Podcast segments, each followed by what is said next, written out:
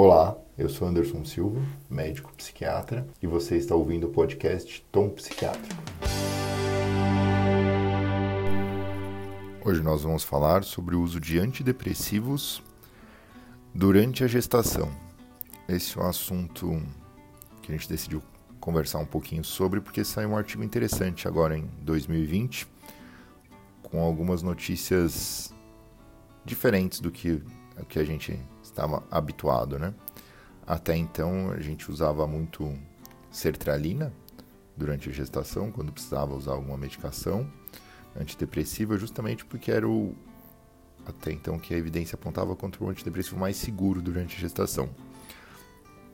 Tanto é que quando a gente vê gráficos assim de prescrição de antidepressivo durante a gestação, de 2002, quando saiu um último levantamento onde mostrava que sertralina era o antidepressivo mais seguro durante a gestação.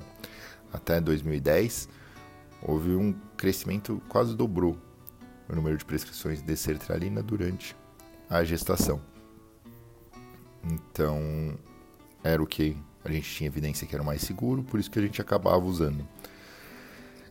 Mas agora, em 2020, saiu um estudo da doutora Kyla Anderson, que é do Centro de Controles de Prevenção de Doenças dos Estados Unidos, onde analisou mais de 30 mil casos de defeitos congênitos.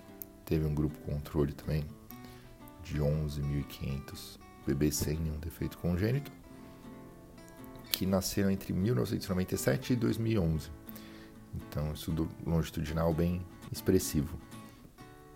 De todos essas crianças que nasceram com algum defeito congênito, 5,1% das mães estavam em uso de antidepressivo. E esse estudo é, é bem interessante, assim, porque, claro que os usos antidepressivos tiveram, quando comparados a gestantes que não estavam em uso, tiveram um aumento do risco de uma formação.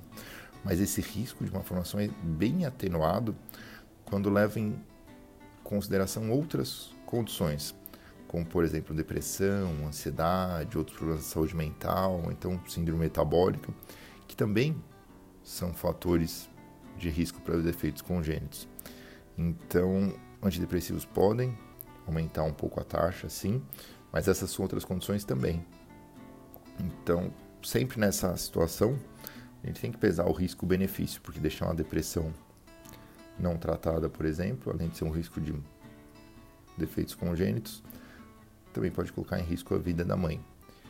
Então é sempre uma situação que tem que ser bem avaliada, discutida com o ginecologista, com o psiquiatra que está assistindo, com a mãe. A mãe é essencial nesse processo, ela tem que fazer parte desse, dessa decisão, dessa escolha de usar ou não antidepressivo.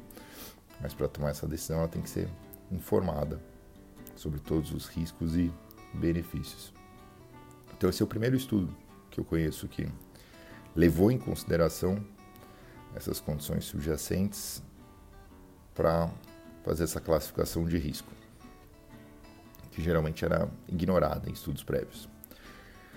Apesar de ser um estudo que foi muito interessante, ter levou em consideração essas outras coisas, o que atenua muito a taxa de malformações que é relacionada a antidepressivos, mas tiveram algumas coisas que não foram avaliadas, né? Como situação socioeconômica, exposição a toxinas, uso de substâncias, que também são fatores que estão relacionados a defeitos congênitos que poderiam explicar ou atenuar ainda mais esse risco dos antidepressivos. Mas, possivelmente em estudos futuros, essas coisas podem ser avaliadas.